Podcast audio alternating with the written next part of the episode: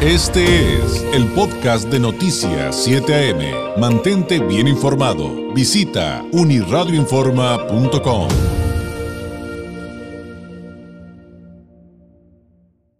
Le agradezco enormemente a Mar Gómez. Ella es doctora en ciencias físicas, responsable de meteorología en el tiempo.es y colaboradora de espacios como la revista Cubo, entre otros. Eh, que Mar Gómez nos tome la llamada desde Madrid, España. Mar, ¿cómo estás? Muy buenos días. ¿Qué tal? Muy buenos días. Muchas gracias a vosotros por invitarme. El placer es mío. Pues eh, esto que resulta apasionante, porque creo que el tema del que vamos a hablar el día de hoy, Mar, eh, nos da cuenta de que, aunque sea una cliché, somos un puntito mínimo en el universo. Y es que eh, hablar eh, de, ciencia desde la perspectiva de una misión de la NASA como DART es, es, realmente, a veces está impresionante. A ver, pero ¿de qué se trata esto de DART, Mart, y cuál es su objetivo?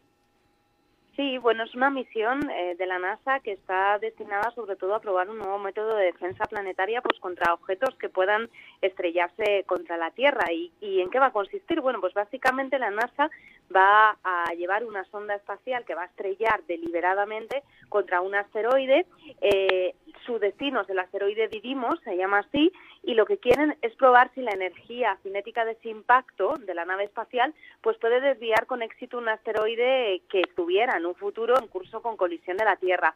Tenemos a Didymos que mide más o menos unos 800 eh, metros de diámetro, un poquito menos, pero tiene una luna que tiene unos 160 metros de tamaño y este es un tamaño que es más típico eh, de los asteroides que podrían representar una amenaza importante para la Tierra. Hay que decir que de momento no hay una amenaza ni ahora ni en los próximos 50, 100 años ¿no? de un asteroide que pudiera impactar en la Tierra, pero no está de más que empecemos a estar preparados y sobre todo pues a planificar qué tendríamos que hacer en el caso de que un cuerpo externo celeste pues eh, interactuara con nuestro planeta y colisionara, que no sería la primera vez en nuestro planeta a lo largo de la historia de la Tierra esto ya ha sucedido en esas ocasiones, así que no estamos exentos de ese riesgo y por lo tanto la NASA se ha puesto manos a la obra para emprender esta misión y empezar a trabajar en ello. Es, es, es, realmente interesante. Ahora, Mar, ¿qué hay con el tema de la distancia que va a recorrer esta misión para poder llegar a este asteroide? O sea, ¿cómo va a llegar en, el sentido del, combustible? O sea, ¿cómo van a lograr garantizar que llegue a su, a su objetivo? Y además de la distancia que va a recorrer, ¿cuánto tiempo va a tardar en llegar a, ese punto para impactar este asteroide? Sí, la verdad es que todo esto no va a tardar mucho en suceder. La nave ya ha despegado y va a llegar a la luna de a finales de septiembre de 2022, un poco menos de un año aproximadamente. En ese momento, el sistema Didymos estará a menos de 11 millones de kilómetros de la Tierra y esto va a permitir pues ciertas observaciones con telescopios terrestres y con el radar planetario.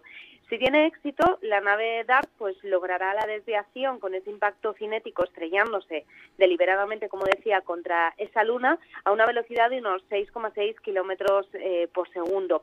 Eh, tiene unos motores eh, iónicos que van incorporados en esa sonda DART que producen muy poquito impulso, pero durante mucho tiempo. El resultado es que se van acelerando de una forma casi imperceptible hasta alcanzar pues velocidades muy altas y con un gasto de combustible mínimo porque lo que expulsa son iones de xenón que son impulsados pues por un potente campo eléctrico. En los depósitos que lleva pues lleva unos 60 kilos pero posiblemente en toda la misión no va a consumir más de 10, o sea unos 30 gramos por día. Eh, sí que consume energía eléctrica, que es necesaria para acelerar esos iones a velocidades cercanas a los 140.000 kilómetros por hora, pero eso es gratis, porque lleva dos grandes paneles de células fotoeléctricas que le van a suministrar. O sea, o sea, energías, va a estar alimentándose de energía solar, de luz. Sí, efectivamente. Ah, ok. Ahora, eh, supongo que una misión de esta naturaleza, a veces, pues quienes no somos científicos, no sabemos a fondo que también se puede recabar mucha información de, de, de, la misión, del trayecto, no solamente y no, no meramente los resultados del, del choque. Eh, ¿Qué tipo de información se va a poder recabar? ¿Qué tipo de, de data vamos a poder tener los seres humanos luego de esta misión?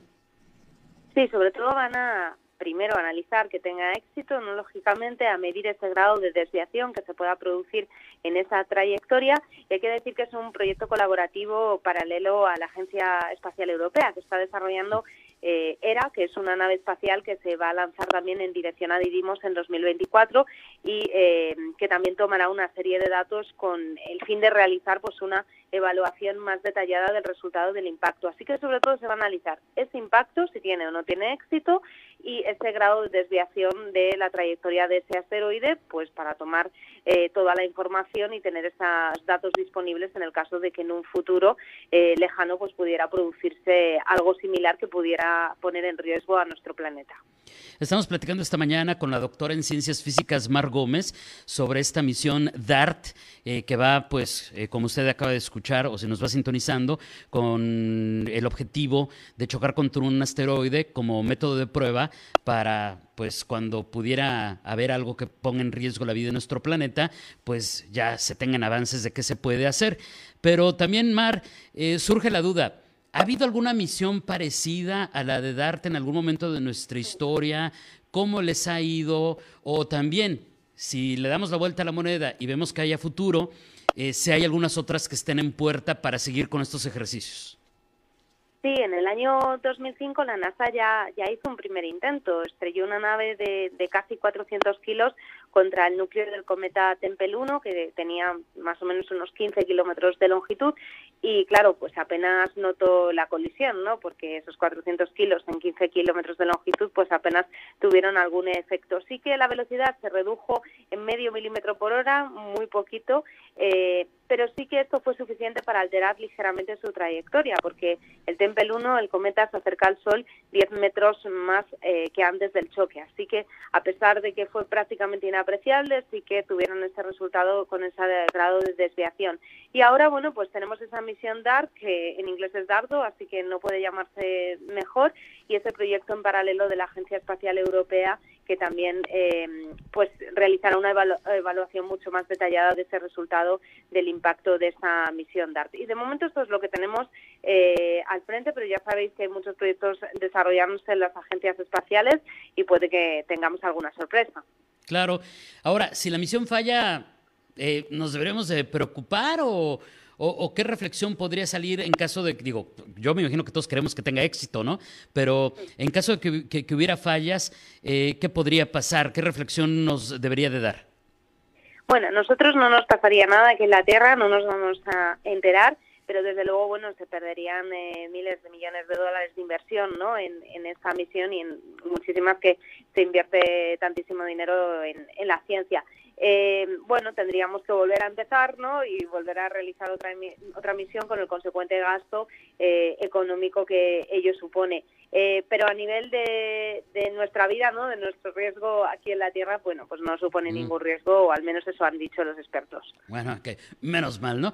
Ahora, ahora doctora, oye, este, finalmente me gustaría que cerráramos con algo eh, más lúdico que científico, ¿no? O sea, vamos a salirnos un poco de, del tema de, la información dura, de la ciencia, de la, de la tecnología, porque ya hace ratito nos platicabas, doctora, acerca de cómo pues, se ha registrado en la historia de nuestro planeta pues, muchos Em, eventos de que se estrella un asteroide y pues quizá el, el que más conocemos pues es el que acabó eh, con la vida de los dinosaurios y que por cierto pues ahí está la península de Yucatán en México y demás, también historias apasionantes.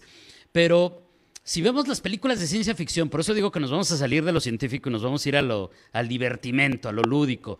Eh, ¿Ha habido alguna película o serie que retrate más o menos de manera realista lo que pasaría con esta vida actual moderna de ciudades y demás en caso que hubiera un choque de un gran asteroide con nuestro planeta Tierra? Pues la verdad es que me encantaría decirte que sí, pero yo desde luego no conozco ninguna. Sí que conozco algunos malos ejemplos, ¿no? Eh, todos, bueno, yo creo que muchas personas habrán visto Armageddon, ¿no? Es una película muy famosa, protagonizada por Bruce Willis.